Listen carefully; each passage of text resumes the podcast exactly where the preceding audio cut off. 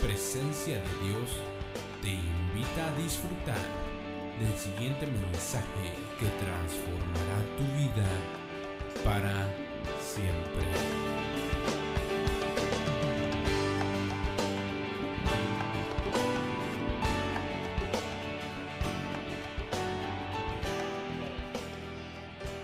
El tema de hoy, ahí le va a salir en la pantalla, es desocupada, barrida y adornada. Desocupada, barrida y adornada. Desocupada, barrida y adornada. Mateo 12, versículo número 43. Fíjense que mm, me parece bien tremendo que cuando Jesús viene a la tierra y empieza a ejercer su, su ministerio, ¿sabe con qué se encontró más? Con, mucha gente que estaba siendo atormentada por espíritus inmundos por, y estaban endemoniados. Fíjese qué tremendo que, por ejemplo, el libro de Marcos, si usted lee el libro de Marcos, se da cuenta que desde el inicio el Señor empezó a limpiar la casa, por así decirlo, y empezó a echar fuera demonios y echar fuera demonios, y algo que a la gente le impresionaba era, pero cómo estas manifestaciones se dan en este momento, ¿verdad? Tan, tan tremendo y obviamente pues no es agradable ver la manifestación demoníaca, definitivamente no. Hay gente que me dice, pastor, a mí eso me da miedo. Pero quiero decirte algo, la liberación es el pan de los hijos. ¿Cuántos dicen amén? Y hay gente, ¿verdad?, que lo niega, inclusive hay cristianos que dicen, no, eso ya no es para nuestros tiempos, no existen los demonios. Claro que existen los demonios. Importante en todo esto es que nosotros podamos discernirnos para que esto no entre a nuestra casa. Amén. 43. Importante esto, muy importante. Mateo capítulo 12, versículo número 43. No sé si podemos arreglar la pantalla, está algo está sucediendo ahí. ¿Cuántos trajeron su Biblia hoy? Levanten su mano. Amén. Mateo capítulo número 12, versículo número 43. ¿Quién me lo lee, por favor? Alguien que tenga su Biblia ahí que me lo pueda leer. Mire, ponga su atención en la palabra. No mire las pantallas porque el diablo le va a decir, distráete. El diablo no está interesado en que usted escuche la palabra porque él sabe que sus, sus minutos están contados. Así que usted pelee por su bendición. No se vaya a distraer. No, no, no, no, no, no, no. Una persona madura sabe estar enfocada y sabe reconocer las tretas del enemigo. Esto no nos pasa nunca, pero hoy que voy a hablar de liberación, mire lo que nos pasa. Qué tremendo. Ed, si no se puede, apagar las, las pantallas, mijo. Prefiero que el pueblo que está aquí pueda ah, verlo acá escucharlo. A ver, alguien que me lo lea. Mateo capítulo número 12, versículo 43. Cuando un espíritu maligno sale de una persona, va al desierto en busca de descanso, pero no lo encuentra. Otra vez, fuerte, hijita, por favor. Cuando un espíritu maligno sale de una persona, va al desierto en busca de descanso, pero no lo encuentra. Cuando un espíritu inmundo sale del hombre, anda por lugares secos buscando reposo y no lo haya. O sea, sí hay gente que ha sido, que tiene esa influencia, por supuesto, la hay. Pero mire aquí, quiero que usted vea lo importante. Dice, cuando sale del hombre, ah bueno, ¿por qué dice que es inmundo? Porque contamina, porque corrompe, porque mancha. Porque el espíritu inmundo, cuando nosotros somos influenciados, escucha lo que le voy a decir, la actividad de ellos es llevarnos al pecado, mancharnos. Pastor, ¿y un cristiano puede estar influenciado? Por supuesto que sí. Un cristiano carnal, obviamente, puede estar influenciado. Un cristiano espiritual que está buscando al Señor lleno del Espíritu Santo jamás va a poder estar lleno de demonios. No se puede. Pero un cristiano carnal, ¿quién es un cristiano carnal? Aquel que aceptó a Jesús, pero no le ha hecho Señor de su vida. ¿Cómo así? Vive la vida carnalmente. ¿Cuáles son las obras de la carne? Manifiestas son las obras de la carne. ¿Cuáles son? Número uno, envidias. Fíjese pues, si nosotros sentimos envidia de aquel que ha sido bendecido, se abre una puerta. Dos, envidia, ira. Si le damos rienda suelta a la ira, otra vez hay influencia del diablo ahí. Donde hay carne podrida, ahí hay buitres. Donde hay carne podrida, ahí hay, ¿qué? Hay zanates o cómo se llaman nosotros, los sopilotes, ah, y eso representa los, eh, los demonios. Por eso hay que tener cuidado. Vamos a tener que ir a Gálatas, ¿verdad? 17, ¿verdad? 5.16. Andad pues por el Espíritu y no satisfagáis los deseos de la carne. Esto es el problema, mire, cuando un cristiano es carnal, ese es el problema. Por eso el Señor nos invita a que nosotros dejemos que Cristo crezca en nosotros para que esa influencia demoníaca no venga sobre nosotros. Ya se lo voy a demostrar. Por ejemplo, el endemoniado Gadareno, ¿era cristiano o no era cristiano? ¿Era cristiano? El endemoniado Gadareno, ¿era cristiano o no era cristiano? ¿Se acuerda del endemoniado Gadareno? ¿Cuántos tenía adentro? Una legión. ¿Era cristiano o no era cristiano? Claro que era cristiano. Ya se lo voy a mostrar con la palabra. Aguánteme un cachito. Pues se lo voy a mostrar. Entonces, no vaya a pensar usted, es que un cristiano no puede tener demonios. Claro que puede tener esa influencia. Y en el caso del endemoniado Gadareno ya estaba poseído, ya era un grado mayor. Pero le hago una pregunta, ¿será que un cristiano de repente le llegaron dos mil, tres mil, cuatro mil una legión? No, comenzó de a poquito. Comenzó de a poquito. ¿Cómo le abrieron las puertas? Gálatas 5:17. Porque los deseos de la carne son contra el espíritu y el espíritu contra la carne. Versículo número 19. Y manifiestas son las obras de la carne que son adulterio. Y el adulterio no solamente es el carnal, sino el espiritual. Acuérdese lo que dijo Jesús. Cualquiera que mire un hombre o una mujer solo para codiciarle en el corazón, ya cayó en esa situación. Solo con ver, por supuesto, porque la intención cuesta, cuenta. Claro que sí. Por ejemplo, los fariseos tenían la intención de matar a Jesús. No lo mataban enfrente de todos porque era hipócrita. Pero ¿cuál era la intención de su corazón? Matarle. La intención cuenta. Y manifiestas son las obras de la carne que son adulterio. Dos, fornicación, o sea, sexo antes del matrimonio o sexo fuera del matrimonio. Inmundicia, Ahí lo podemos ver todo, es, ahí está el espíritu inmundo, que es inmundicia, todo aquello que nos mancha, que nos corrompe, toda aquella mala influencia que nos lleva, obviamente, a la maldad. Lascivia, deseo desordenado. Uno no puede tener un deseo desordenado. Eso es carne. Dios siempre nos ha, nos ha llevado a ser tomados por el Espíritu Santo y tener un control en todas las cosas. Pero cuando yo ya tengo un deseo desordenado, le doy lugar a la lascivia. Y en este caso, del sexo. Usted sabe que en, en el mundo han hecho un ídolo del sexo. Y el Señor no nos dio sexo, nos dio sexualidad para poderla disfrutar dentro del matrimonio en el tiempo del Señor. Pero esto es carne. Versículo 20. Idolatría, todo lo que sea idolatría. Por ejemplo, la palabra dice que una forma de idolatría en los últimos días va a ser la avaricia, el amor al dinero. También le abre las puertas a la influencia demoníaca porque es carne. Sigamos viendo. Hechicerías. Hechicerías a todo nivel.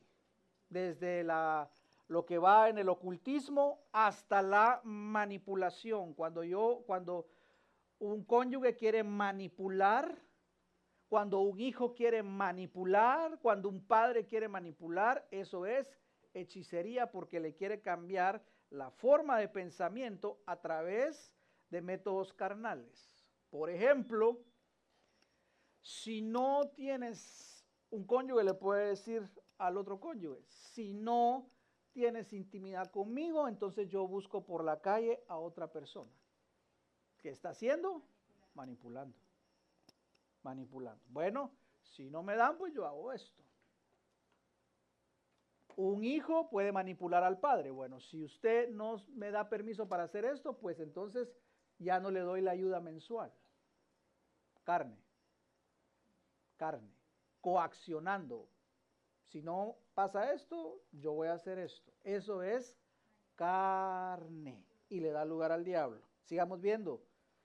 Versículo 20, Gálatas 5:20, idolatrías, hechicerías, enemistades Cuidado con eso.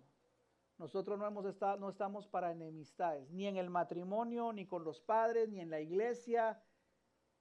Estamos para perdonarnos. ¿Cuántos dicen amén?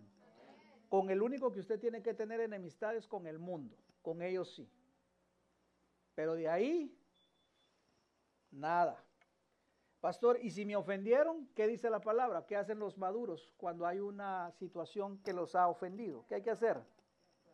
se va, se habla y se arregla el problema, se habla. Mira, lo que dijiste no me gustó. ¿No te gustó? No. Ok, perdóname, te perdono, nos damos la mano y seguimos para adelante, tranquilamente.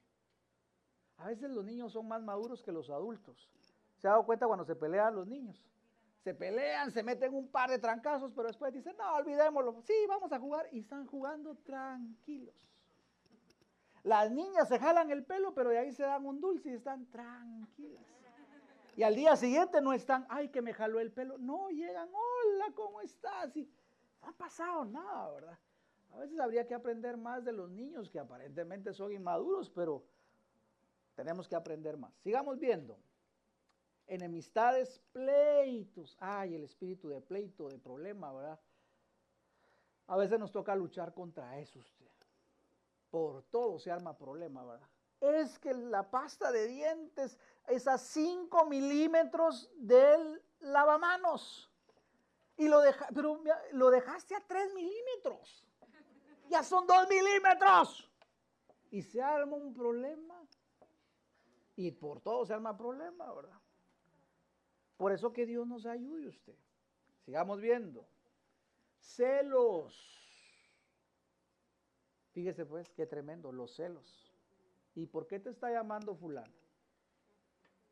¿Y por qué estás texteando en la noche? ¿Y por qué estás acá? Está bien que usted cuide a su cónyuge, está bien que cuide a sus hijos, pero una cosa ya es cuando hay unos celos que ya son algo incontrolable. Y ahí es donde tenemos que tener cuidado porque si no se nos mete un espíritu de inseguridad que se vuelve en temor y eso nos va a dañar. Pero si usted no quiere tener celos, hermano, usted tiene que hablar y decir, bueno, vamos a poner las cosas en orden para que esto no nos pase.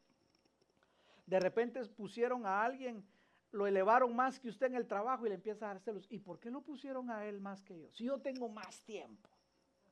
¿Qué le pasa al jefe? Todo lo que yo he hecho por él. Y puso a este o a esta que no sabe nada y yo que lo sé todo. Me deja acá celos. ¿Y por qué pusieron a predicar aquel si es nuevo? Me da celos. Ah, pues entonces, pastor, si sabe contar, ya no cuente conmigo. Tengo celos, pastor. Cuidado, cuidado. Eh, Pablo le está hablando acá a la iglesia de los Gálatas. Ah, ah, no es a los mundanos, pastor. No, no es a los mundanos. Es a los cristianos. No nos equivoquemos. No nos equivoquemos. Sigamos viendo. Pleitos, celos, ira. Ay, hermano. Que Dios nos ayude porque somos muy enojados. Gloria a Dios por los que tardan en enojarse. Qué bueno, los felicito. Pero si usted se enoja así rápido, tenemos que pedirle al Señor que nos ayude y que el Espíritu Santo nos controle. 20. Contiendas. Otra vez el espíritu de estar con divisiones. Eso es una de las, de las palabras que significa Satanás es uno que se mete en medio para dividir y traer contienda. Disensiones, otra vez lo mismo, vivimos bajo la misma casa, pero cada quien por su lado. Yo necesito mi espacio, cada quien en su espacio, no parecemos una familia, sino parecemos, uh, ¿cómo se dice eso? Pensionistas, ¿verdad? Solo llegamos a dormir, nos juntamos en la noche y ahí cada quien por su lado. No, Dios no nos llamó a ser pensionistas de pensión, nos llamó a ser una familia. Pastor, pero es que a mí no me gusta esto no me gusta lo otro, pero en la, en la medida de lo posible deberíamos de evitar la disensión. Amén. Herejías, lógicamente esto son revelaciones que supuestamente Dios nos daba a nosotros, pero al final nos lleva a la carne. Versículo 21. Envidias, homicidios, borracheras, orgías, y ahora póngale mucha atención a esto porque alguien me dijo, ya vio pastor que yo fumo y no es malo. Y yo le dije, pero mira lo que dice, cosas semejantes a estas. Sí, me recuerdo en Guatemala llegaba alguien que le gustaba fumar y me dijo, ya viste que ahí no dice de fumar, pero sí dice cosas semejantes a estas. O sea, no piense que esta lista nada más se queda ahí, cosas semejantes a estas. Mire lo que dice la palabra, acerca de las cuales los amonesto, acerca como ya los he dicho antes, que los que practican, los que qué? Este es el asunto. Pastor, uno puede fallar, sí, yo de repente puedo sentir envidia, pero ahí mismo me arrepiento y digo yo, no más en el nombre de Jesús y la dejo de practicar. Pero cuando ya yo estoy practicando un estilo de vida como la lista que acabamos de ver, entonces mire lo que dice la palabra, no heredarán el reino de Dios. Y ahí es donde tenemos que tener cuidado. Entonces, fíjese pues, regresemos al, versículo de Mateo capítulo número 12. Mateo capítulo número 12. Dice, cuando el espíritu inmundo sale del hombre. Entonces, cuando nosotros practicamos la carne, obviamente eso es como una carne podrida que llama a los seres alados o a los ah, aves de rapiña que son atraídos para donde hay muerte. Porque las obras de la carne que producen, entonces donde hay una muerte espiritual, el espíritu inmundo puede olfatear eso y puede llegar y trae una mala influencia. Por eso, mire lo que dice, anda por lugares secos. ¿Qué significa eso? Anda por lugares secos. ¿Qué es un lugar seco? Vamos a poner acá. Anda por lugares. Muy bien, ¿qué significa lugares secos? Donde no hay sin vida. ¿Qué es lo que hay? Muerte. Entonces cuando nosotros estamos siendo influenciados por espíritus inmundos, sentimos que no tenemos una vida que como que fuéramos muertos vivientes, vivimos la vida, pero como que estuviéramos muertos, es como que estuviéramos en una profunda depresión, no quiero vivir, todo me sale mal, esto no tiene sentido, no lo puedo disfrutar porque es un lugar sin vida. Amén. ¿Sí? ¿Estamos entendiendo, iglesia? Por eso es que ellos llenos quieren llevar a los cristianos a los lugares secos, sin vida, desérticos. Por eso es que tenemos que tener cuidado. Te hago una pregunta, ¿estás teniendo vida? Hágase la pregunta a usted, disiérnase a usted mismo. ¿Estaremos viviendo esa vida o nos sentimos que estamos ya sin vida? Pastor, yo siento que me estoy muriendo, que me estoy secando. ¿Sabes por qué sucede eso? Porque hay una influencia del enemigo sobre nuestra vida. Mire, le voy a dar un ejemplo, Lucas 8:29. Lucas capítulo 8, versículo número 29. A ver, leamos a versículo 26. Arribaron a la tierra de los Gadarenos, que estaba en la ribera opuesta de a Galilea. ¿Se acuerda de los, de los Gadarenos? Le voy a explicar por qué este hombre de los Gadarenos era, era, sabía la ley. ¿Se recuerda cuando fue la conquista? hubieron tres tribus que le dijeron a Moisés, no nos hagas cruzar el Jordán. Hemos encontrado lugares verdes de pasto, pero no queremos ir y cruzar el Jordán, o sea, no queremos llegar a Canaán. Déjanos quedarnos acá, que fue la tribu de Rubén, la de Gad y la media tribu de Manases. Ahora, el que se, uno de los que se quedó ahí, que no cruzó, mire el peligro de por eso no, ir, no salir a la conquista, de no cruzar el Jordán. Mire el problema pues. Fue Gad. Gad dijo, yo me quiero quedar acá, no quiero cruzar el, el, Jordán, voy a ir a pelear, les voy a ayudar, pero luego yo me regreso a esta tierra y me quedo acá. Gad después viene, se convirtió en la región de Gadaria o los Gadarenos. Esa gente tuvo la palabra de Dios, tuvo la ley de Dios. El endemoniado Gadareno sabía del Señor, sabía, pero como no fue a cruzar el Jordán, se quedaron ahí. ¿Qué sucedió? Se alejó de sus hermanos.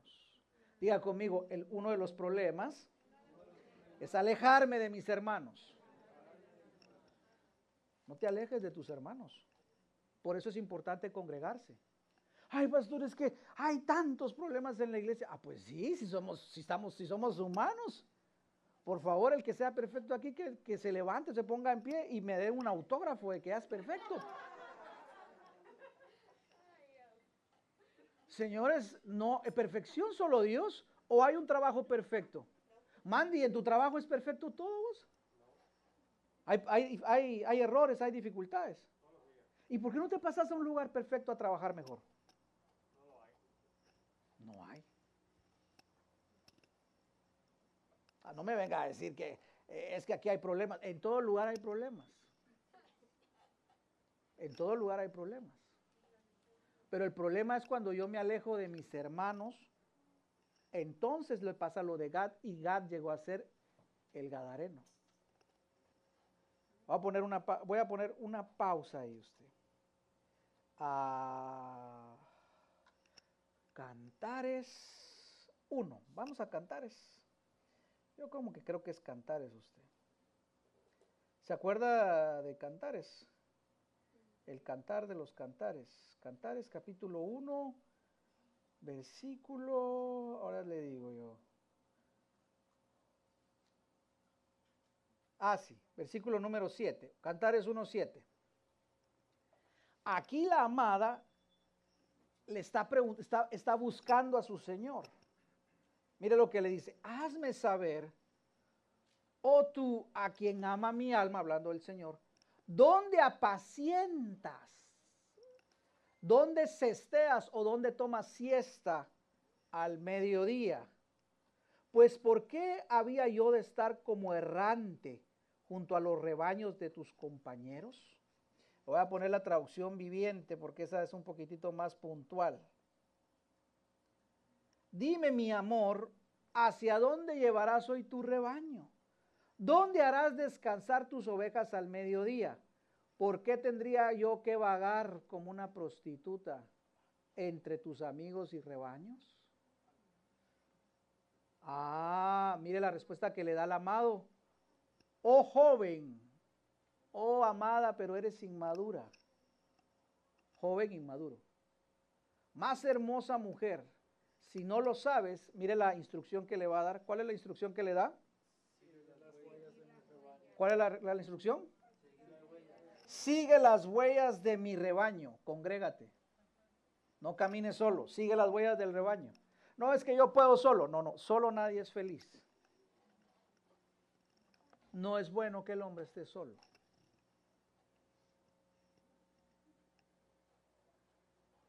¿Veis la importancia de congregarse? Cuando uno se deja de congregar, le pasa las de Gat. ¿Qué dijo Gat? No, no, no, ustedes váyanse, yo aquí me quedo. ¿Pero por qué se quedó ahí Gat? Ah, porque empezó a ver que ahí había buen pasto para sus ganados y como el interés era económico, él dijo, no, yo no voy a ir a conquistar Canaán y no llegó a Canaán. ¿Hacia dónde vamos nosotros? Hacia una Canaán espiritual. Cuidado con decir, no, no, no, no, yo ya recibí a Cristo, pero aquí me quedo, ya no voy a seguir creciendo. Cuidado. porque nos puede llegar a pasar la del Gadareno. ¿Qué le dice el versículo 8? Sigue las huellas de mi rebaño y apacienta tus cabritos junto a quién? Léalo por favor, léalo por favor. Cantar es 1.8. Junto a las carpas de quién? Ah, te tienes que dejar pastorear. Y le voy a decir una cosa, el solo hecho de que estés acá no quiere decir que tengas pastor. Tranquilos mis amados, hombre. Yo siempre traigo porra, usted ya está. No, es que le voy a decir una cosa, usted puede estar aquí, pero yo no, lo, yo no sé si lo estoy pastoreando, porque, pues en primer lugar, yo no sé qué hace usted toda la semana, ¿verdad? Y si usted, si usted me llama y me dice, pastor, esta es mi vida, aconsejeme qué puedo hacer según la palabra, yo le voy a aconsejar según la palabra y lo voy a pastorear. Pero mire lo que dice la palabra, no se deja pastorear. Se le da un consejo, no lo sigue, no quiere pastoreo. Por eso es que cuando en Apocalipsis dice, Señor, ¿y quiénes son estos que vienen de la gran tribulación? Estos son los que han salido, los que han lavado sus vestiduras, pero imagínese usted quedarse con el anticristo. ¿Y qué es lo que va a hacer el Señor? Los va a guiar a fuentes de agua viva. ¿Por qué? Porque aquí, teniendo el agua viva, no se les dio la gana meterse con el Señor. Y los va a pastorear. ¿Por qué los va a pastorear? Porque aquí en la tierra no se dejaron pastorear. Cuidado porque al Gadareno le pasó exactamente lo mismo. Gad, Gadareno. Gad, Gadaria. Usted lo puede leer, me parece que está, ay, no sé si en números 22, pero es, ahí lo vamos a ver en el discipulado de los martes, lo vamos a ver más despacito. Bueno, entonces, vayamos a Lucas 28 estábamos, ¿verdad? Arribaron a la tierra de los Gadarenos o de Gad, está en la ribera opuesta a Galilea. Al llegar a él, al llegar a la tierra, vino a su encuentro un hombre de la ciudad endemoniado desde hacía mucho tiempo. Ahora mire el estado. No vestía ropa, ni moraba en casa, sino ¿dónde moraba? ¿Qué son los sepulcros? Un lugar sin vida, un desierto. ¿Qué hay en el desierto? No hay nada, es estéril. Entonces, mire, mire, la, mire, mire la característica cuando hay una influencia del enemigo. Moramos en los sepulcros donde hay muerte. ¿Y qué es? Porque es que eso es lo que hace la influencia del enemigo es guiarnos hacia una muerte espiritual. Por eso es que las obras de la carne nosotros no podemos practicarlas, porque si las estamos practicando es porque nosotros hemos decidido seguir en esa situación. Y es un lugar de muerte, por supuesto, las obras de, la carne es un lugar de muerte. ¿Sí me estoy dando a entender, mis amados? Por eso es que nosotros, hermano amado, necesitamos anular de nuestra vida, pelear en el nombre de Jesús para vivir la vida del Espíritu. ¿Cómo se logra eso? Pues dejando que Cristo crezca en nuestra vida. Jesús vino solo para salvarnos. Además de salvarnos, ¿a qué más vino Jesús? A mostrarnos al Padre. Fantástico. Pero una más. Él vino para que Él crezca en nosotros. O sea, Él es el fundamento, pero nosotros tenemos que edificar un edificio donde Él pueda habitar y donde Él pueda crecer. De tal manera, escuche, este debe ser nuestro, nuestro punto, de tal manera, por poner un ejemplo de atrás que está el hermano Denis, que el hermano Denis deje de existir y miremos a Jesús en él. O sea, mi nombre tiene que desaparecer para que Cristo viva. Este debe ser nuestro objetivo. Por eso yo le dije la otra vez, cánsese de usted. Abúrrase de usted mismo y diga, ya no quiero parecerme más a mí. Quiero parecerme a mi Señor. Por eso es tan importante que nosotros tengamos esa mentalidad, porque mientras Leonardito quiera reinar, las obras de la carne van a estar al día usted. Y no le cuento cómo es Leonardito usted porque se asustaría, de veras. Pero yo sé que usted tiene que batallar contra, contra su propio viejo hombre, ¿verdad que sí? Porque eso es lo que hace el viejo hombre, nos guía a lugares de muerte. Si ¿Sí, lo ves, mire, versículo número, déjeme ver si está acá. Miren el versículo 29. Mire lo que dice. Porque mandaba al espíritu inmundo que saliese del hombre, pues hacía mucho tiempo se había apoderado de él. Eso es lo que quieren los enemigos, el enemigo, apoderarse de nosotros. Y le ataban con cadenas y grillos, pero rompiendo las cadenas, mire la última parte, era impelido por el demonio a los desiertos. ¿Qué significa eso? Impulsar, llevar. No sé si lo puedes ver, te lo voy a poner en otra versión. Mire lo que dice, a ver. Mire el versículo, mira traducción viviente, dice, se era llevado, controlado por el enemigo. Y el demonio lo arrastraba. ¿A dónde? Al desierto. Mire cómo dice la versión 2015. El espíritu maligno que hacía lo impulsaba al desierto. ¿Cómo así que lo impulsaba al desierto? A lugares de muerte para que siguieran la carne y siguiera pecando y hubiera muerte y más muerte y no saliera de ahí. ¿Sí me estoy dando a entender, iglesia?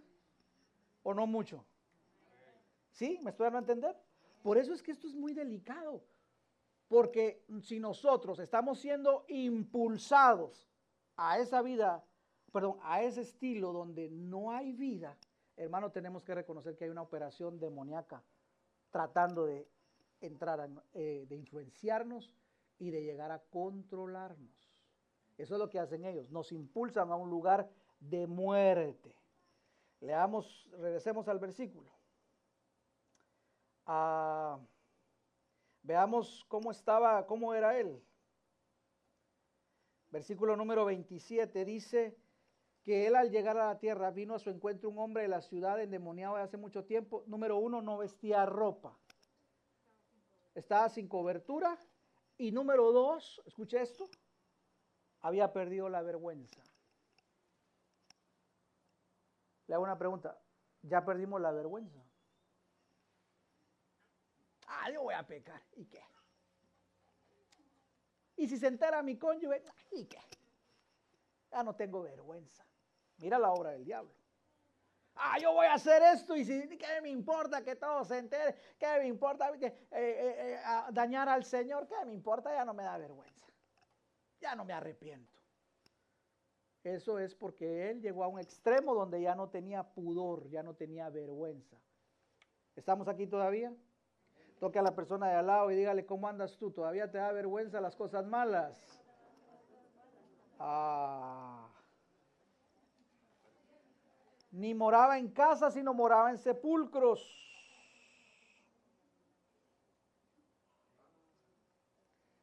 Este, al ver a Jesús, lanzó un gran grito y postrándose a sus pies, le hago una pregunta, ¿por qué se postró a los pies? ¿Era el, era, ¿Era el demonio o era el hombre? ¿Quién era? el que se postró a los pies fue el hombre, no el diablo. El diablo estaba gritando, pero todavía el hombre, es que le voy a decir por qué. Dice la palabra, nadie puede venir a Jesús si no es traído por el Padre. ¿Te das cuenta? Nadie puede venir si no es atraído por el Padre. ¿Quién estaba atrayendo? O sea, mira la misericordia de Dios, lo estaba nuevamente atrayendo. La liberación es el pan de los hijos. Por eso te vuelvo a repetir que este hombre no era un incrédulo, no era un pagano, era un hijo de Dios. Pero qué extremo tan terrible al que llegó, cómo llegó. Ahorita deme, cinco minutos, ya le voy a explicar cómo llegó a estar ahí. Pero antes de eso, vea usted que era un hijo de Dios. Ahora sí le va a hablar el, demonio. ¿Qué tienes conmigo, Jesús? Hijo del Dios altísimo. Te ruego no me atormentes. Hay otra versión que dice, te conjuro por, Dios que no me atormentes. A veces, a veces los demonios son como meros ridículos, ¿verdad? Porque le estaba diciendo, haz un juramento delante de Dios que no me vas a atormentar. Ridículo. Por supuesto Jesús no hizo tal juramento. Verso 29, porque mandaba al espíritu inmundo que saliese del hombre, pues hacía mucho tiempo que se había apoderado de él y le ataban con cadenas y grillos, pero rompiendo las cadenas era impelido por el demonio a los lugares desiertos. ¿Te das cuenta? Entonces, mire hermano, volvamos a Mateo. Ahí hay otra, otra cosa que le quiero mostrar. Dejemos ahí y vamos a Mateo, capítulo número 12, versículo 43.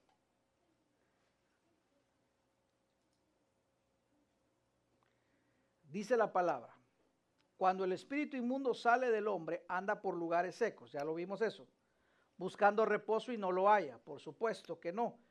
¿Por qué no lo va a hallar? Porque necesitan una casa donde morar.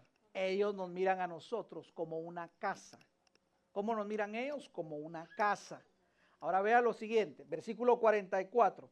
Entonces dice, póngale mucha atención a lo que va a decir ahí. Volveré, ¿a dónde? Eh, o sea, ya somos propiedad de ellos. Mire qué terrible está. Es que el demonio es terrible, usted no se le puede abrir la puerta porque toma posesión. Señor, reprenda a Satanás. Volveré a mi casa de donde salí y cuando llega la haya, ¿cómo la va a hallar? Uh, entonces ahorita tenemos que ver entonces qué significa desocupada, barrida y adornada. Cuando la encuentra en ese estado, él dice, toma siete peores y vuelve. Pero entonces veamos que es, número uno, desocupada. Vamos a ver en la pantalla, desocupada. La palabra griega, número uno, significa no tener ocupación. No tener ocupación. Le hago una pregunta. ¿En qué se ocupa usted? Porque aquel que anda desocupado, escúcheme, se está exponiendo a que el espíritu inmundo vuelva y diga, ahí está desocupada, yo puedo llegar ahí nuevamente. Número dos, ¿sabe qué significa la palabra griega? Tomar vacaciones. Sí, vamos, qué, qué, qué belleza. Tomar vacaciones. Son vacaciones cristianas, pastor. Ya, ya no leo la palabra. ¿Vas a leer la palabra? No, estoy de vacaciones. Vacaciones, vacaciones. ¿Y tu relación con Cristo? No, estoy tan ocupado en las vacaciones que me tomé unas vacaciones. Cuidado, porque cuando nos tomamos vacaciones, el enemigo dice, fantástico, volveré a mi casa. Esa es mi casa. Pero no se queda ahí la palabra. Significa estar en descanso para ocuparse a uno mismo por completo. Mira el nivel de egoísmo. Estoy de descanso y me ocupo de lo que a mí me gusta de lo que yo quiero, de lo que se, trata de mí. Y estoy en descanso. Es que nadie piensa en mí, entonces yo tengo que pensar en mí mismo, ¿verdad? Y Satanás lo puede percibir, lo puede olfatear y dice, voy a ir a mi casa. ¿Cuándo fue la última vez que usted tomó descanso para ocuparse a usted mismo y dijo, ay, yo no? ¿Se acuerda de David? David tenía que ir a la guerra y ¿qué dijo él? Hoy me voy a ocupar de mí mismo. Y dice que se le levantó a las 3 de la tarde. ¡Wow! El rey durmiendo hasta las 3 de la tarde. Y luego salió Betsabé. Y le hago una pregunta. ¿Usted no cree que Betsabé sabía que enfrente de su casa estaba el palacio? Y se le ocurre bañarse a las tres, tres y media de la tarde desnuda. Yo no sé usted, pero use la lógica. ¿Usted se bañaría en la terraza de su casa desnudo a las 3 de la tarde? ¿Por qué no lo haría? Sinceramente, ¿por qué no lo haría?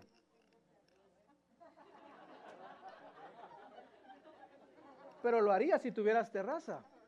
Lo cual está mal porque a las tres, a la, a la luz del día te, todos te pueden ver. Y no tienes vergüenza. Necesitas tener vergüenza. Por eso se recuerda que el demonio, ¿cómo estaba? Desnudo. Ya no tenía vergüenza.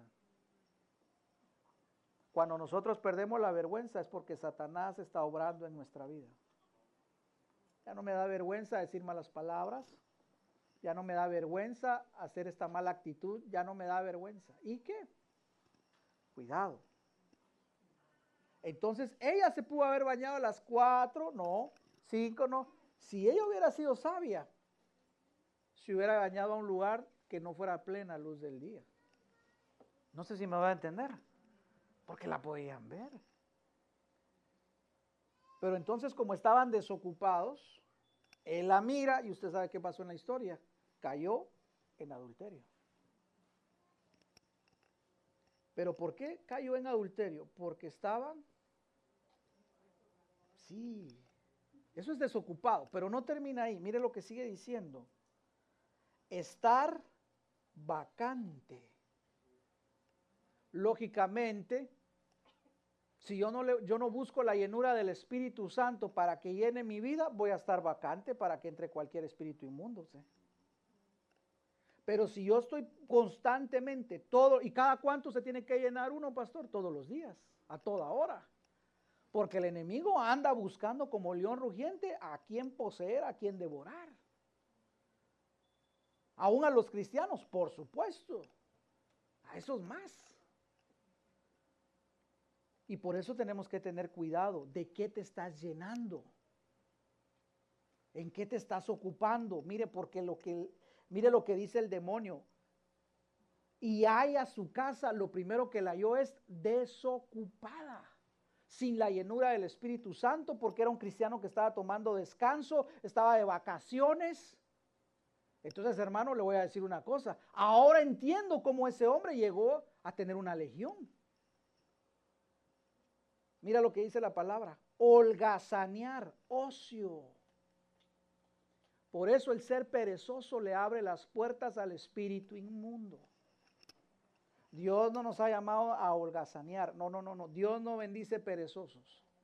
Dios bendice a, la, a aquella persona que está ocupada usted.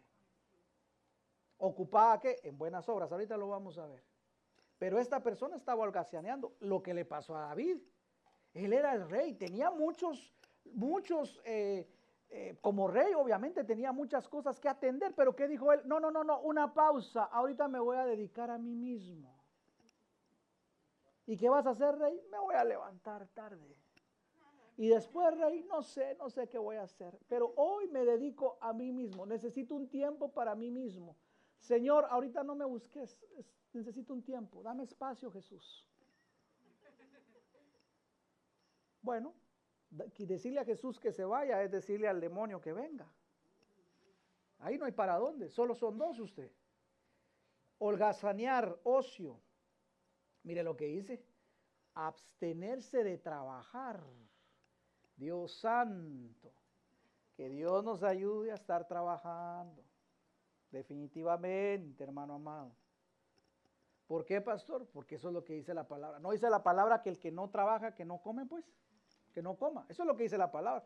Al que no le guste trabajar, entonces que tampoco. Pero si nosotros nos abstenemos de trabajar, hermano, vamos a ser influenciados por el enemigo. No hay para dónde, hermano. Por eso nosotros eh, tenemos que ocuparnos. Ahorita lo vamos a ver más específicamente. no, no, no dejemos de abstenernos de trabajar, no, hermano. Te quedaste sin empleo, busca un empleo, hermano. Pero no te quedes holgazaneando en ocio, no, no, no, se te va a meter el diablo, hombre, en el nombre de Jesús. Que el Señor nos ayude. Y mire qué más sigue siendo la casa desocupada, significa estar vacío. Por eso es que la llenura del Espíritu Santo tiene que venir todos los días. El maná del cielo, ¿cada cuánto caía? ¿Cada siete días? El alimento espiritual, ¿cada cuánto caía? ¿Cada día? ¿Cada otro día? ¿Cada semana? ¿Cada, cada, cada cuánto? Todos los días, porque el Señor enviaba su provisión todos los días. Jesús dijo, el pan nuestro de cada día, dánoslo hoy. Ese pan espiritual tiene que estar en nuestra vida todos los días. ¿Cuántos dicen amén? ¿Estamos entendiendo entonces? Ahí está. Vuelva a poner por favor, Iquito, ahí donde dice desocupada. Quiero que lo vuelvan a ver una vez más el pueblo. ¿Qué significa? Palabra griega que significa no tener ocupación, tomar vacaciones, estar en descanso para ocuparse a uno mismo por completo, estar vacante, holgazanear, ocio, abstenerse de trabajar y estar vacío. Que Dios nos ayude a que nuestra casa no esté desocupada, sino ocupada por el Espíritu Santo. Amén. Amén. Muy bien, entonces, pastor, ¿cómo llenamos nosotros o cómo nos vamos a ocupar? Bueno, te voy a dar algunas claves que encontramos en el Nuevo Testamento. Número uno, ¿cómo me ocupo? Romanos 8:6. Alguien que vaya a su Biblia y que me busque Romanos 8:6. ¿En qué me ocupo, pastor? ¿Cómo nos ocupamos? Vamos a verlo ahorita en la palabra. Romanos capítulo número 8, versículo número 6. Vaya conmigo. 8:6. Dice la palabra, porque el ocuparse de la carne es muerte. ¿Y hacia dónde nos lleva el, demonio? Hacia los lugares de muerte, hacia un sepulcro. ¿Verdad que sí? ¿Cómo nos ocupamos de la carne? Ya lo vimos, manifiestas son las obras de la carne, que son, ya usted lo sabe, pleitos, envidias, iras, contiendas, disensiones. Por eso, hermano amado, vuelvo y repito, no se ocupe de la carne. ¿Qué nos dice la palabra? Pero el ocuparse del espíritu es vida y es paz. Te hago una pregunta, ¿te estás ocupando del Espíritu? Otra vez, ¿nos estamos ocupando del Espíritu? Si no, hermano amado, hoy usted y yo tenemos que hacer una decisión para ocuparnos del Espíritu, de las cosas del Espíritu, para que nuestra casa se llene, para que nuestra casa en lugar de estar vacía esté llena por el Espíritu Santo. Y cuando venga el enemigo a querer buscar, va a decir, no, no, no, no, no, aquí ya no está vacante esta situación, aquí está el Espíritu de Dios, vámonos de aquí. Solo nos podemos ocupar de dos cosas, de la carne, que es muerte, o del Espíritu, que es vida y es paz. ¿Sabes por qué hay muchas veces pleitos en la casa? Porque estamos en la carne. ¿Por qué hay contiendas en la casa? Porque estamos en la carne. ¿Por qué no nos, ponemos, no nos podemos poner de acuerdo en la casa? Porque estamos en la carne. Porque queremos resolver las cosas en la carne. Y no es en la carne, es en el Espíritu de Dios. Amén. ¿Cómo resuelves tú tus problemas? ¿En la carne o en el Espíritu? Ah, pastor, yo tengo un problema. Yo lo primero que pienso es qué voy a hacer, qué voy a... ¿Y por qué no mejor primero oras y después haces? Primero ora y después haces. ¿Aló? ¿Aló? ¿Estamos aquí todavía o ya se me fueron? ¿Aló? Dile a la persona que tienes a tu lado, ocúpate del Espíritu. Ocúpate de las cosas del Espíritu, no andes desocupado. Ocúpate de las cosas del Espíritu. Ay, pastor, es que leer la Biblia es tan aburrido. Es que no le has hallado el sabor, pero cuando le hayas el sabor, te va a encantar y la vas a ver como un pan espiritual que la vas a querer comer todos los días. Pero hay que hallarle el sabor en el nombre de Jesús. Ocúpese de eso. Vamos a ver la otra. ¿Cuántas van? Uno, ¿verdad? Entonces, primero veamos la pantalla, hijito. Nos ocupamos del Espíritu, Romanos 8:6. Luego, nos ocupamos de la oración. Primera de Corintios capítulo número 7, versículo número 5. La palabra nos dice que nos ocupemos de la oración. Primera de Corintios 7, 5. Veamos qué dice Primera de Corintios 7, 5. No os neguéis el uno al otro, a no ser por algún tiempo de mutuo consentimiento, para ocuparnos sosegadamente en qué? en la oración. y volver a juntarlos en uno para que no os tiente Satanás a causa de vuestra incontinencia.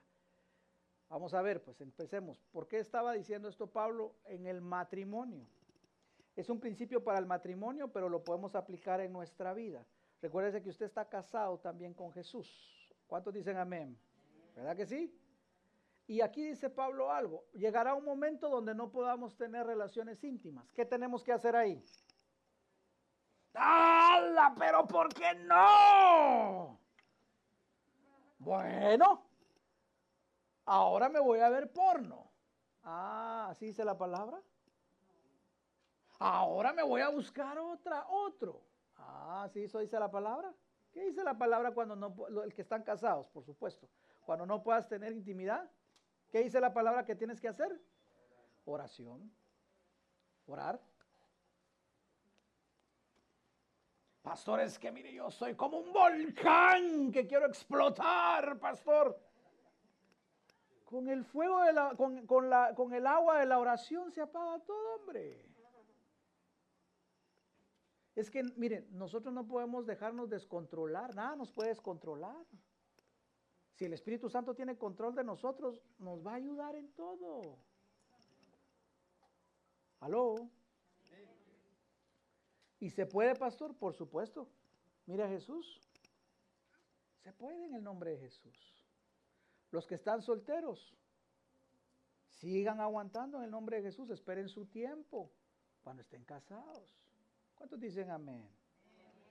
Pero dice la palabra que nos tenemos que ocupar en la oración. Ocupémonos de la oración. ¿Aló? ¿Todavía estamos acá? Amén. Veamos la tercera. ¿De qué nos tenemos que ocupar? Filipenses 2.12. De nuestra salvación. Alguien que busque Filipenses 2, capítulo número 12 en qué cosas me voy a ocupar para evitar que el enemigo pueda entrar a hacerme daño. En primero ocuparme en las cosas del espíritu, luego en la oración, luego en mi salvación. Filipenses 2:12, veamos qué dice la palabra.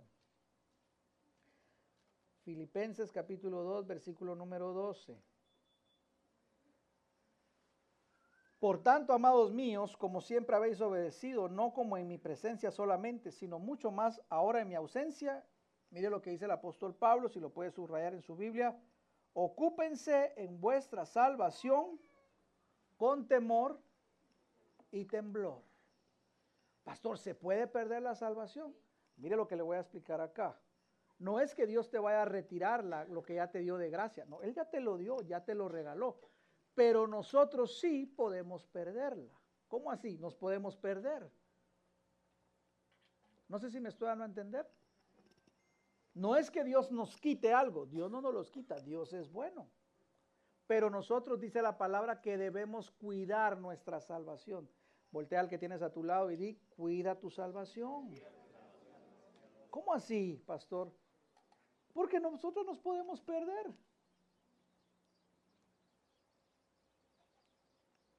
El apóstol Juan que decía que él no quería que nadie fuera a sufrir pérdida.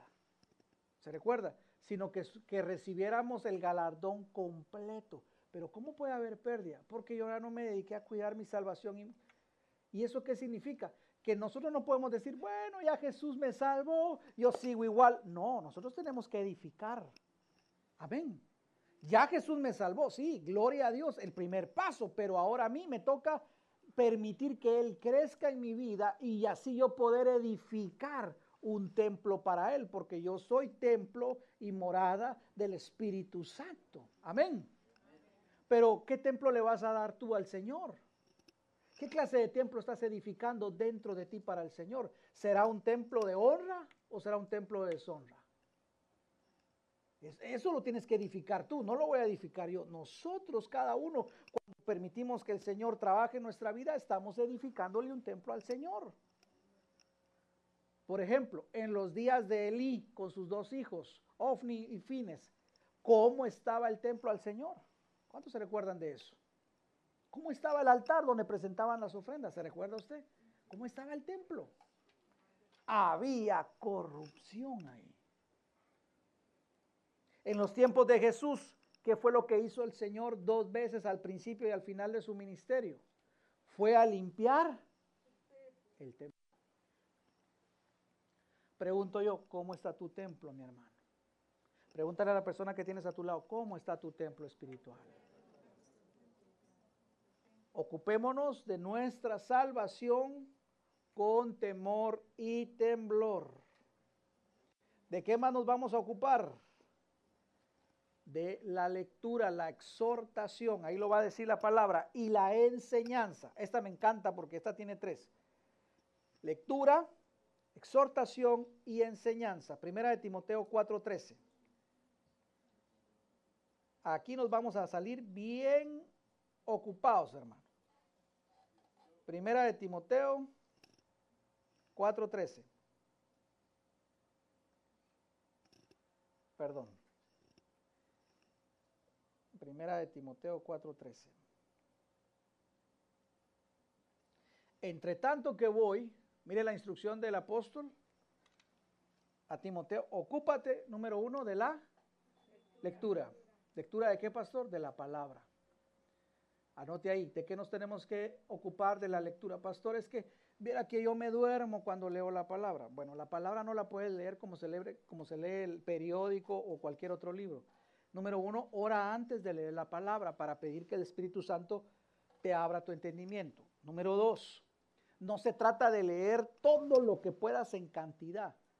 Tienes que leer una parte y luego escoger un versículo y meditar en ese versículo.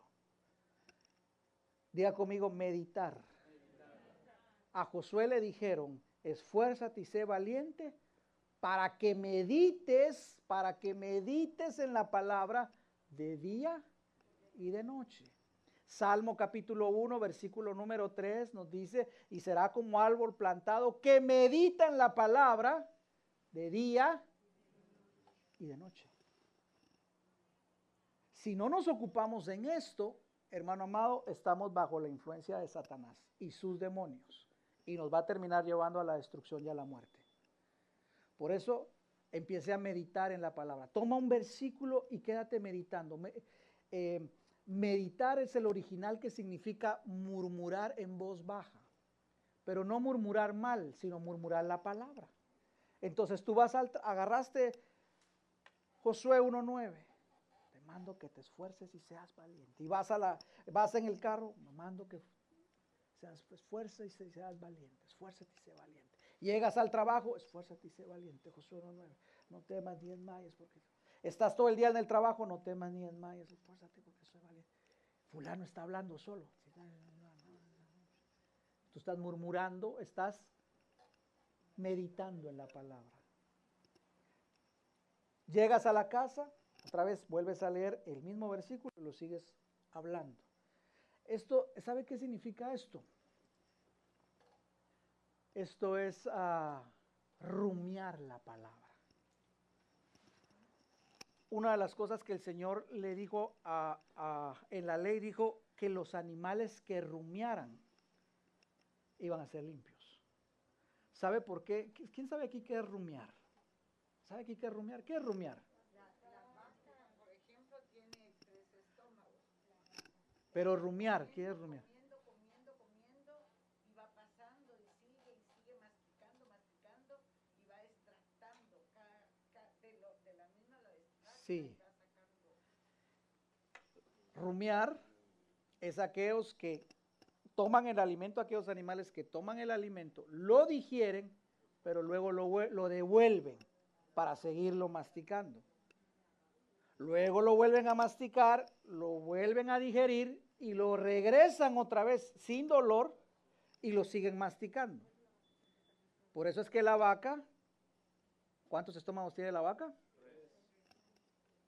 Imagínense, en los modelos de ahora ya traen cuatro. Y lo vuelven y lo regresan. Y lo vuelven y lo regresan. Y lo vuelven y lo regresan. Eso es rumiar. Ahora, ¿Qué es lo que está haciendo la vaca? Está, escúcheme, está, está procesando el alimento para transformarlo en una rica y cremosa leche nutritiva. Cuando tú rumeas la palabra, la verdad está aquí, lees la verdad, la hablas en tu boca, sube a tu mente y baja a tu corazón. Agarras la verdad, la hablas con tu boca, sube a tu mente y llega a tu corazón. Entonces hay un cambio, una transformación y se hace rema en tu corazón. Te alejas del pecado, eres lleno del Espíritu Santo y Satanás tiene que huir. Por eso es que esos demonios estaban metidos donde habían cerdos. Porque el cerdo no rumea y se come cualquier cosa. Por eso vaya pensando en dejar hasta los chicharrones en el nombre de Jesús. A mi hijo, mire, sí, los taquitos solo de carne, no de chicharrón, ¿verdad? A mi hijo Caleb escuchó que el comer cerdo era malo. Lo escuchó de la Biblia, ahora me impacta. Ya no lo hago comer cerdo. No es que nosotros comamos cerdo. Porque yo me he alejado también de eso, porque es dañino para el cuerpo. Pero me encanta cuando dice, no, no, yo no, no, no le entro. ¿Y sos judío? No, nada de eso. Pero si voy, a, si voy a agarrar algo que es malo para mi cuerpo, ¿por qué lo voy a seguir haciendo, hombre? No sé si me voy a entender. Pero ¿por qué habitaban esos con cerdos? Porque el cerdo es un animal inmundo. O sea, el cerdo come y no digiere nada. ¿Qué significa esto en lo espiritual? Aquel cristiano, cristiano carnal que lee y no se le queda nada. No practica nada. Aquí hay muchos principios que podemos aplicar. Por eso, hermano amado, una de las cosas, primera de Timoteo 4:13, que decía la lectura de la palabra. Medita en la palabra, porque eso va a hacer que la verdad entre en tu corazón y la verdad te va a hacer libre. Conoceréis la verdad y la verdad os hará libres. Luego dice, vuelve a poner el versículo, hijito, e, ocúpate en la lectura. Luego en la exhortación, anima a tus hermanos, anima a tu cónyuge con la palabra, anima a tus hijos, anima a tus padres con la palabra. Y luego dice la enseñanza. ¿La enseñanza de qué, pastor? De la palabra. Ocúpate en esas tres cosas. Mira, aquí ya llevamos tres cosas que tenemos que ocuparnos para que Satanás no, haya, no nos haya desocupados y no se nos metan esos invasores. Lectura, diga conmigo lectura. Exhortación y enseñanza. Qué lindo cuando le podemos enseñar a nuestros hijos. Pero enseñar no solamente es, mire lo que dice aquí, Puestos en pie en su lugar, levantaron el libro de la ley de Jehová su Dios, la cuarta parte del día y la cuarta parte confesaron sus pecados y adoraron a Jehová su Dios. Confíen sus pecados y adore. Ya. No, eso no es, eso no es enseñar. Enseñar es un arte, amados. Si le vas a enseñar a un niño, tú tienes que haber recibido esa palabra y de lo que comiste, tú le tienes que enseñar la palabra para un niño, para un joven, para un adulto. No sé si me doy a entender. Enseñar es un arte. Pastor, yo no estudié pedagogía, pero tienes al mejor maestro que es Jesús. Y tenemos que enseñar con un arte. Esto es lo que dice la palabra, ocúpate en la enseñanza. Pero qué mejor que enseñes con tus actos y luego con las palabras. Porque si enseñas con las palabras, pero por allá lo botas con el mal testimonio en tu casa, tus hijos van a decir, no, hombre, yo no le creo nada a mi papá. Ahí lo miro yo leyendo la Biblia. Si supiera el pastor quién es mi papá. Sí sé, hombre, pero le tengo misericordia, amigo. no, yo no, ¿verdad? El Señor usted. Bueno. ¿Cuántas cosas llevamos para ocuparnos? Leamos ahí, veamos el, en pantalla, hijito, por favor. Número uno, ¿en qué nos tenemos que ocupar? el espíritu. Número dos, la oración. Número tres, la salvación. Número cuatro, la lectura, exhortación y enseñanza. Número cinco, en buenas obras. Tito capítulo 3, versículo número 14, buenas obras. ¿En qué nos debemos ocupar? En buenas obras, no las obras de la carne, sino en buenas obras. Veamos qué dice Tito capítulo número 3, versículo número 14. y aprendan también los nuestros a ocuparse en buenas obras. Pausa ahí. ¿Por qué tenemos que aprender a ocuparnos en lo bueno? Porque aprender lo malo es tan fácil, ¿verdad? Y ahí sí rapidito nos fluye la maldad. Pero cuando se trata de algo bueno, ahí sí nos tienen que enseñar dos o tres, hasta cuatro o cinco veces. Por eso la palabra dice, dejad de hacer lo malo y aprender, aprender a hacer lo bueno.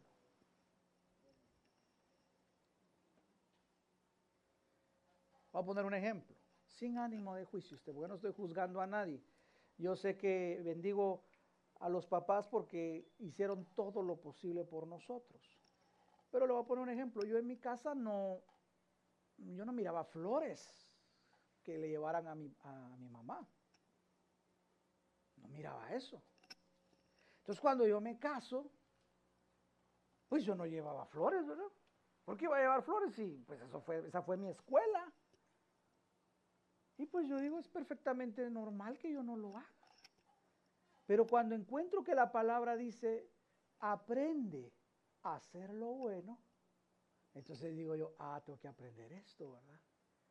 Y entonces empezó a haber una lucha. Pero ¿por qué tengo que hacerlo? Si mi esposa sabe que yo la amo. Mi esposa, tú eres una flor, mi amor, ¿para qué necesitas más flores? Pero cuando aprendí a hacer lo bueno, dije, voy a llevar flores. Y ahí va usted a llevar las flores. Y el Señor me bendecía, ¿verdad? Porque encontraba a mi esposa más contenta, más feliz. Y todas las buenas obras tienen su recompensa usted.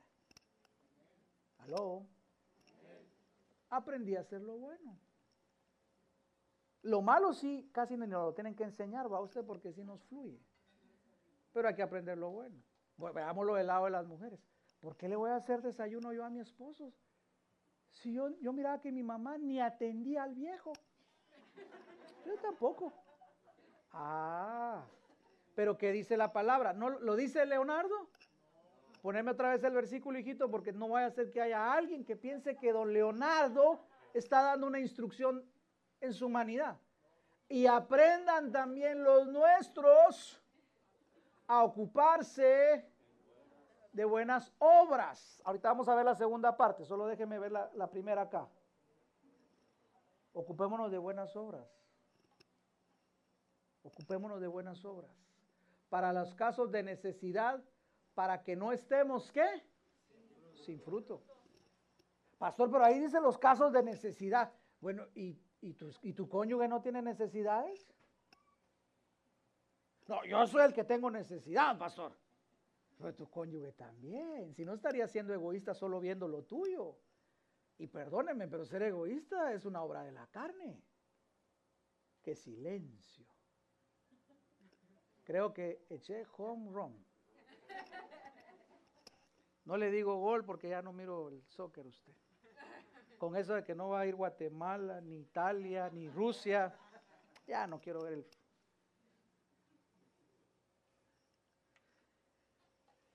Ocuparse en buenas obras para los casos de necesidad.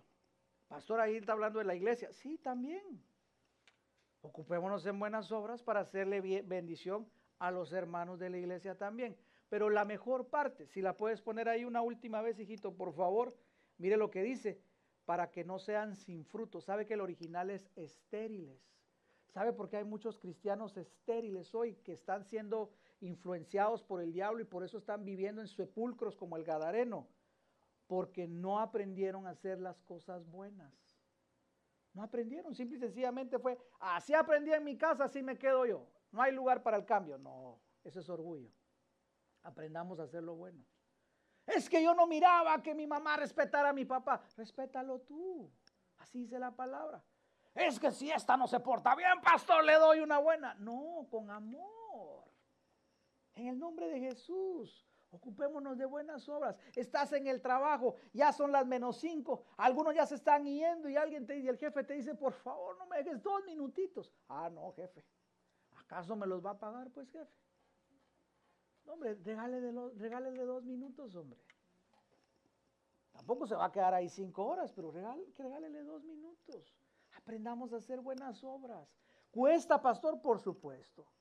No te lo digo como alguien que ya lo logró. Yo sigo luchando para ocuparme en buenas obras, porque cuesta hacer lo bueno.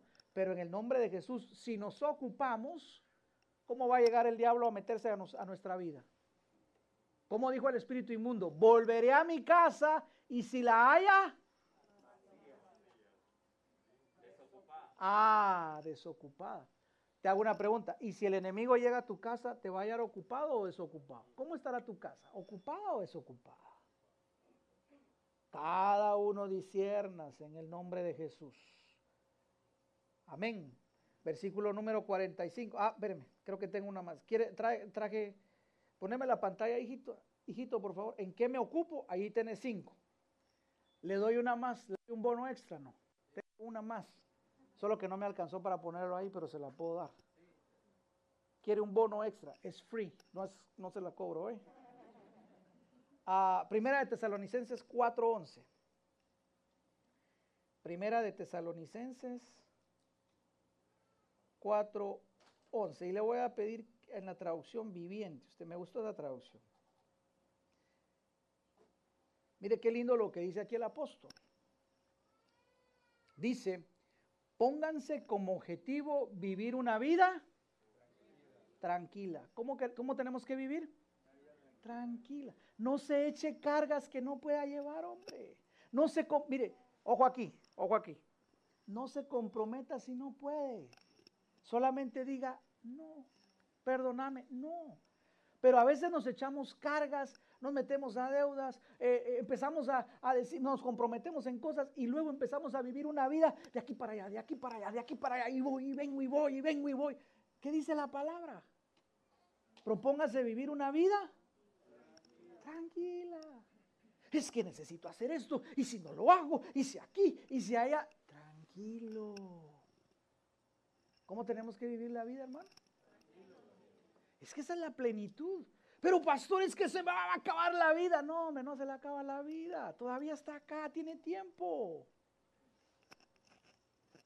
Dice la palabra, póngase como objetivo vivir una vida tranquila.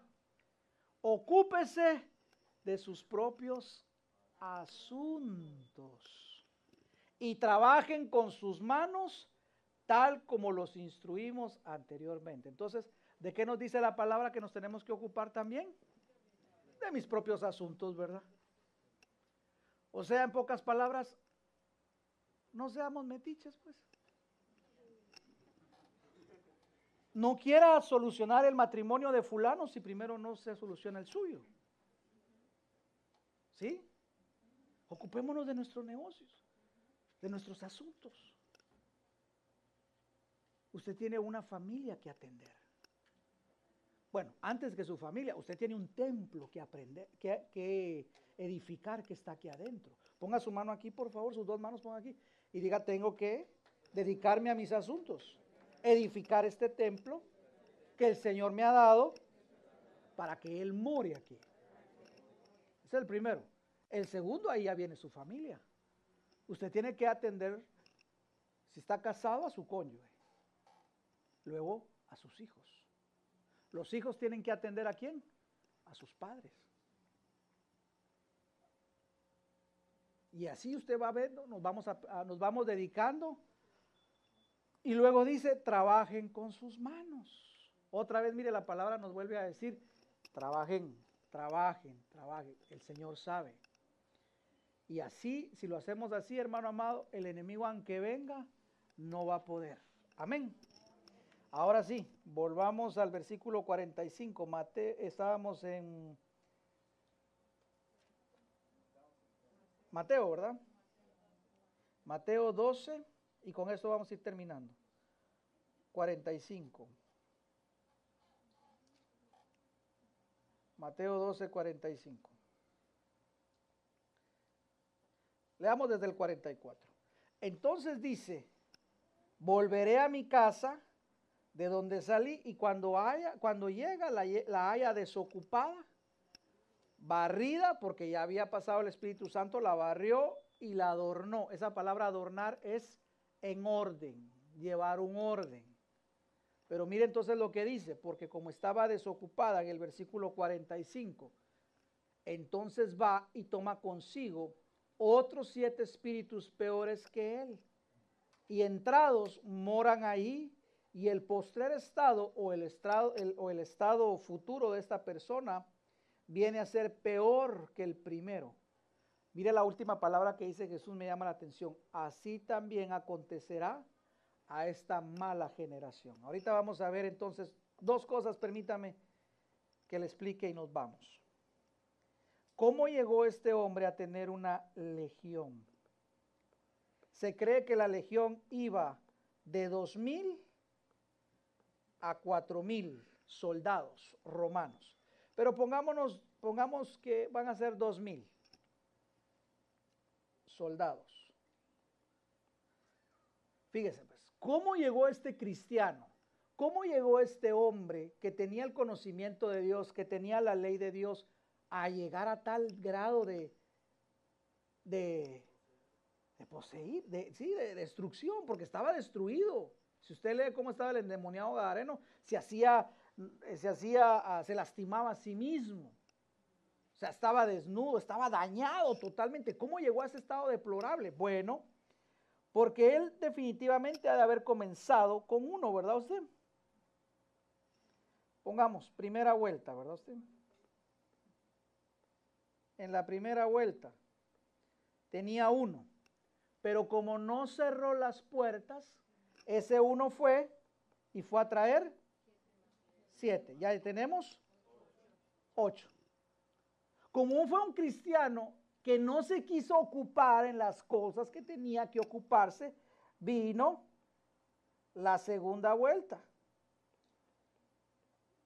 Y entonces ya eran ocho por siete. Ya tenía 56. Luego vino la tercera. ya tenía 56. Y como no cerraba las puertas, tenemos que ya tenía 392. Y luego vino una cuarta vuelta. Como seguía sin cerrar las puertas,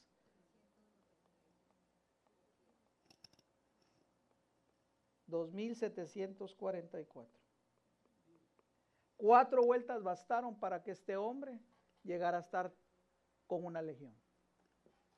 Nadie comienza, ningún cristiano comienza teniendo una legión.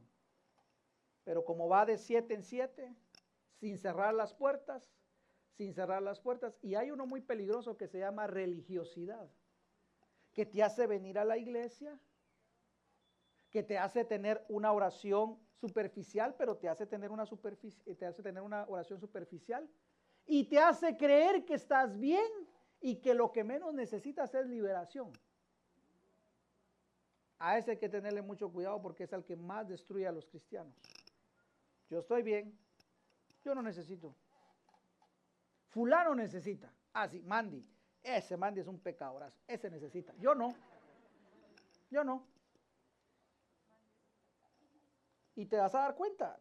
uno se puede dar cuenta porque salen huyendo. Llega el tiempo de la liberación. adiós no saben que la liberación es el pan de los hijos. Solo un verdadero hijo, ojo, ojo, solo un verdadero hijo puede tener acceso a una libertad de parte del Señor. Por eso yo, hermano amado, yo no desprecio la, la cuando papá me, me deja la mesa servida, yo no la desprecio. Yo no le digo, ok, Jesús serviste el pan, ahí comételo vos, yo me voy. No, no, no, no. Si Jesús me sirve un pan, yo con todo gusto me siento y digo, papito, haz conmigo lo que quieras hacer. De cabeza hasta los pies no importa y no importan los títulos, no importa cuánto tiempo tenga de conocer al Señor, no importa cuántas buenas obras tenga, eso no importa. Lo que yo quiero es que tú hagas lo que tengas que hacer conmigo, Señor. Y lo que tenga que dejar, lo dejamos, Señor. Por eso decimos, como decía el apóstol Pablo, con Cristo estoy juntamente. Ya no vivo yo, ya no quiero vivir. Cánsese de usted mismo. Abúrrase de usted mismo. Como lo decía el apóstol Pablo, ya no vive Pablo. Apóstol Pablo y Pablo está bien clavado. Ya no vive Pablo. Ahora vive Cristo en mí. ¿Por qué, pastor? Porque el viejo Leonardo está viciado, mal amañado, es malvado, es perverso, es dañino. Y si yo dejo que el viejo Leonardo eh, actúe en mí, va a destruir a mi esposa, va a destruir a mis hijos, va a destruir a mis nietos, va a destruir a mis bisnietos, tataranietos. Si yo dejo que el viejo Leonardo se deje apoderar por el enemigo, estoy condenado a la destrucción. Así llegó este cristiano. ¿Qué sucedió? Terminó con esto. Jesús dijo, así también acontecerá a la mala generación. ¿Quién era la mala generación? ¿De quién estaba hablando Jesús? Y con esto termino. Si usted regresa un poquitito más ahí en Mateo, mire lo que dice la palabra. Versículo 39 y con esto terminamos. Respondió y les dijo, la generación mala y adúltera, hablando Jesús de la generación mala, demanda señal. Pero señal no le será dada, sino la señal del profeta Jonás. Porque como estuvo Jonás en el vientre del gran pez tres días y tres noches, así estará el Hijo del Hombre en el corazón de la tierra tres días y tres noches. Ahora vea pues, aquí póngale mucha atención. Mire lo que va a decir Jesús. Palabras de Jesús los hombres de Nínive se levantarán en el juicio contra esta generación. ¿Cuál? La generación mala. Y la condenarán porque ellos se arrepintieron a la predicación de Jonás. Y he aquí uno más que Jonás, uno más alto que Jonás. ¿Cuál era el problema de la mala generación? Veo, veo que, qué pasó con los de Nínive. Oyeron la predicación y, y se arrepintieron. Pero estos no se arrepintieron. Segundo ejemplo, a la voz de dos testigos. Versículo 42. La reina del sur se levantará en el juicio contra esa generación, la mala, y la condenará, porque ella vino de los fines de la tierra para oír la sabiduría de Salomón. Y he aquí más que Salomón en este lugar. ¿Qué fue lo que hizo la reina del sur? Oyó la sabiduría, oyó el llamado y atendió. Tuvo que viajar días, meses, pero escuchó y dijo, yo necesito esa sabiduría. ¿Y cuál era la sabiduría de Salomón? La que tenía, que había venido del Padre. Pero estos escribas, fariseos o lo que le dije, el espíritu religioso, estaba oyendo y dijeron, yo no me tengo que arrepentir. Yo estoy bien. Fulano, Mengano y Sutano, eso sí. Yo. Eso no es para mí. Eso no es para mí. No, no, no. Este mensaje es para los hermanitos que andan ahí. Yo no. Yo ya tengo 115 años de conocer a Cristo. No necesito. Pero yo te hago una pregunta. ¿Te vas a arrepentir? ¿Te quieres arrepentir? ¿O vamos a seguir así? Porque no solo de, pecado se tiene que arrepentir uno, sino también de las malas obras, del orgullo. ¿De qué nos tenemos que arrepentir? De aquello que hemos hecho mal usted. De nuestra forma de pensar, claro que nos tenemos que arrepentir. Es que con los cinco minutos que yo oro le tiene que bastar al Señor. Y si el Señor te pide más, Ah, es que el Señor siempre tan ambicioso quiere todo de mí. Y no lo dio todo Él por ti en la cruz del Calvario. ¿No lo dio todo Él por ti? ¿O vamos a ser como Esaú? Échame la bendición, Señor, pero no me pides que te entregue nada. Ah. ¿Se acuerda de Esaú cómo era? Quería la bendición, pero no quería entregarse al Señor. Por eso el Señor dijo, amé a Jacob y odié a Saúl, a Esaú. Odió. Perdón, perdón, perdón, perdón, perdón, perdón, perdón, perdón, perdón, perdón, perdón. Que Dios aborreció a alguien, pastor, no puedo creer. Ahí está en la palabra, lea su Biblia. ¿A quién aborreció? ¿Sabe por qué aborreció a don Esaú?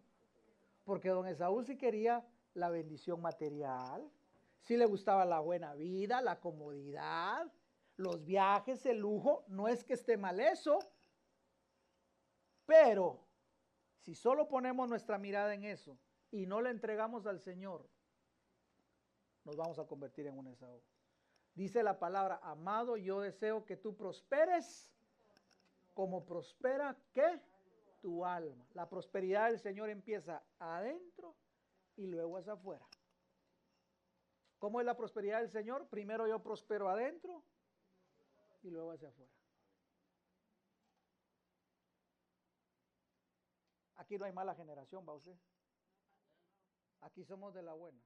Nos arrepentimos y de verdad, no solo de palabras, va usted. ¿Está listo entonces? Vamos a ponernos en pie.